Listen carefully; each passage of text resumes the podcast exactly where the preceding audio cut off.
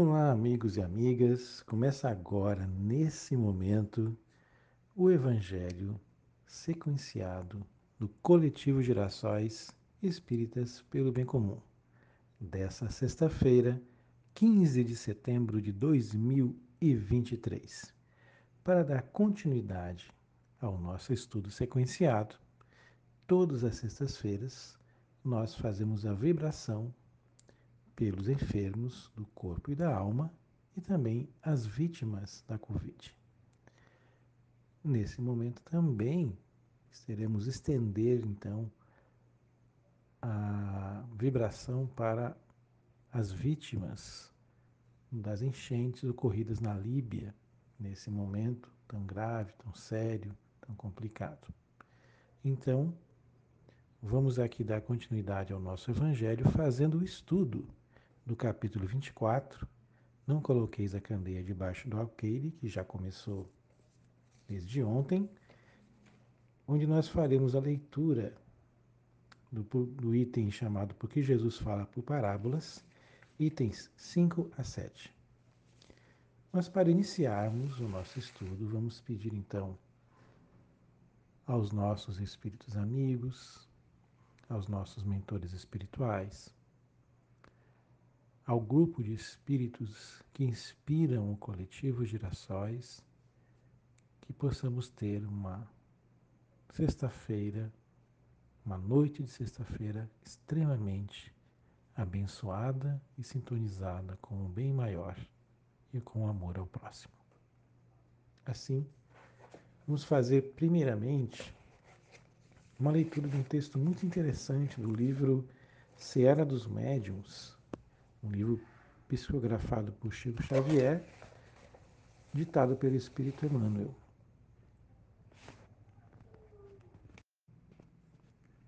Este livro foi publicado né, na década de 60.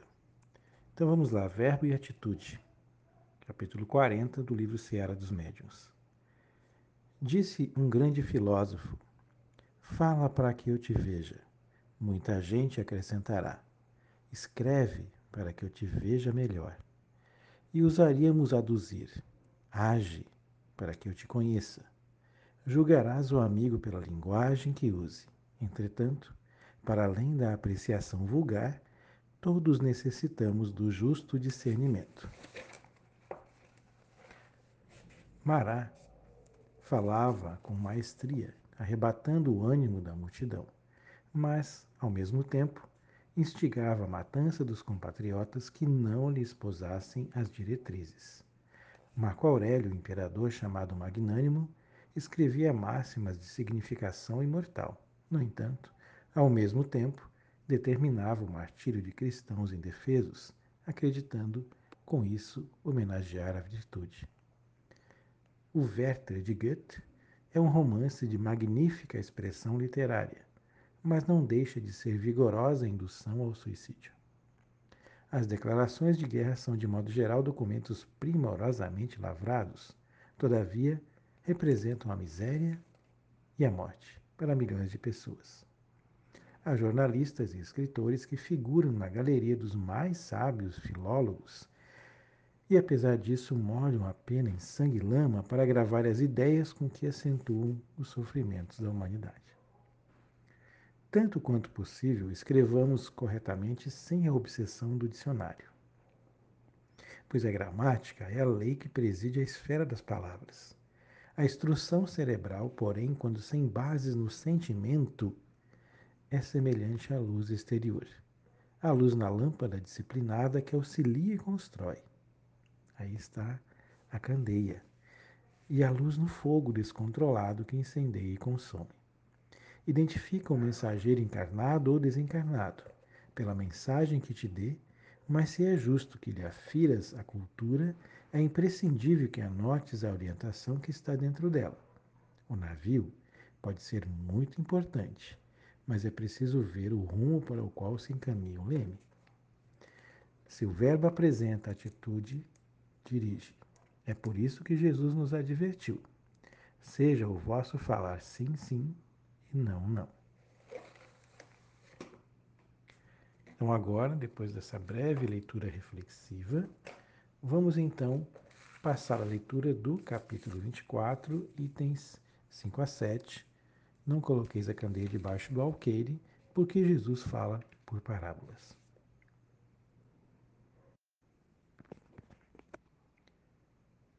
Item 5. Se em sua prudente sabedoria a providência só revela as verdades gradualmente, sempre as desvendará à medida que a humanidade esteja madura para recebê-las, mantendo-as em reserva e não debaixo do alqueire. Porém, quando os homens as possuem, as escondem do povo a maior parte do tempo, apenas com o intuito de dominá-lo. Olha que frase espetacular. Quando os homens possuem, as escondem do povo a maior parte do tempo, apenas com o intuito de dominá-lo.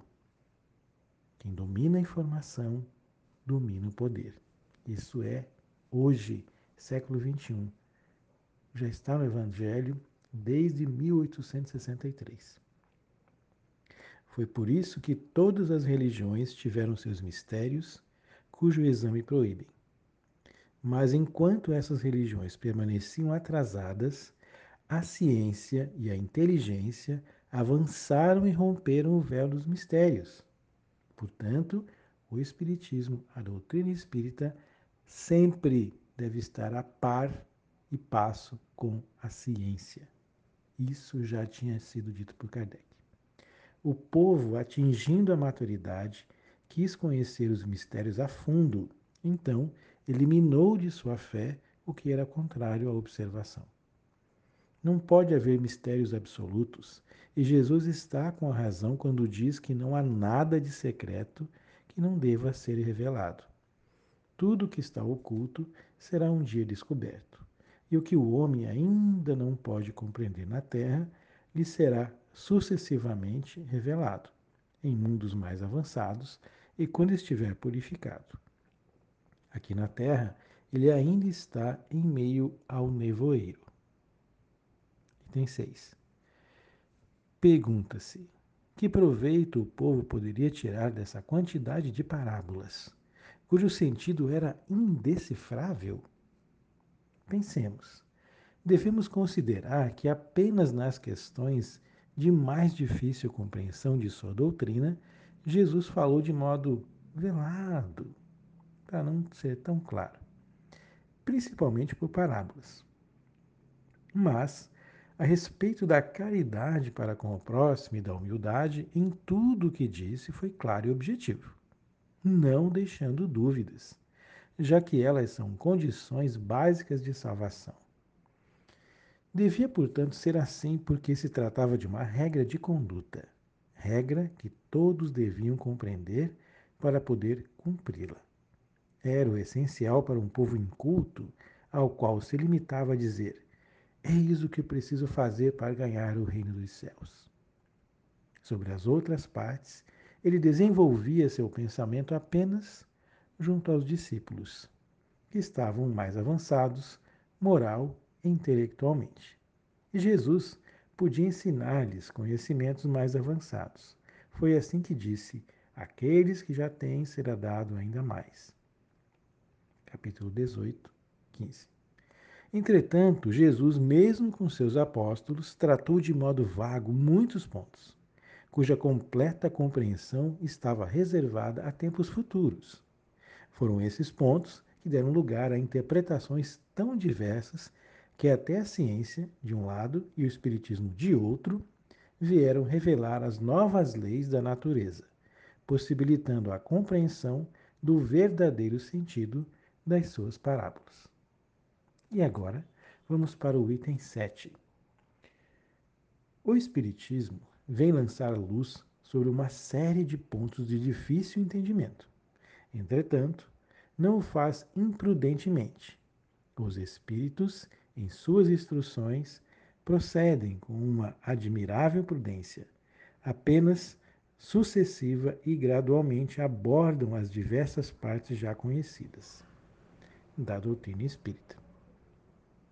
E é assim que as outras partes serão ainda reveladas, à medida que o momento de fazê-las vir à luz tiver chegado.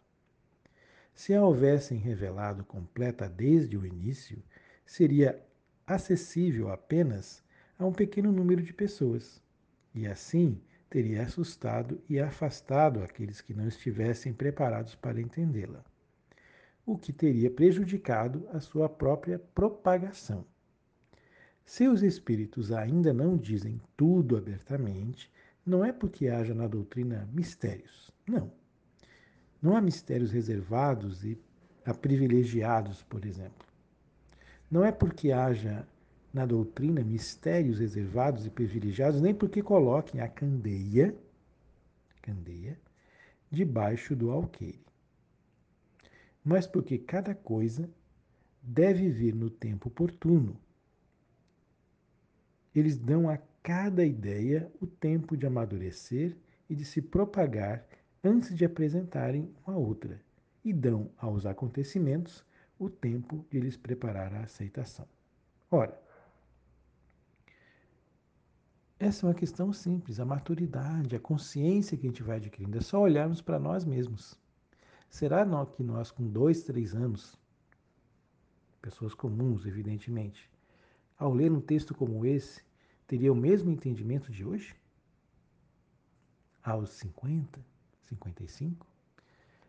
Então, a lógica nos leva a crer que os ensinamentos estão postos, mas nós é que precisamos buscar aprimorar, amadurecer para melhorar o seu próprio entendimento. Então, meus amigos e minhas amigas, encerramos aqui o nosso Evangelho diário do Coletivo Gerações Espíritas pelo Bem Comum, de hoje, 15 de setembro de 2023.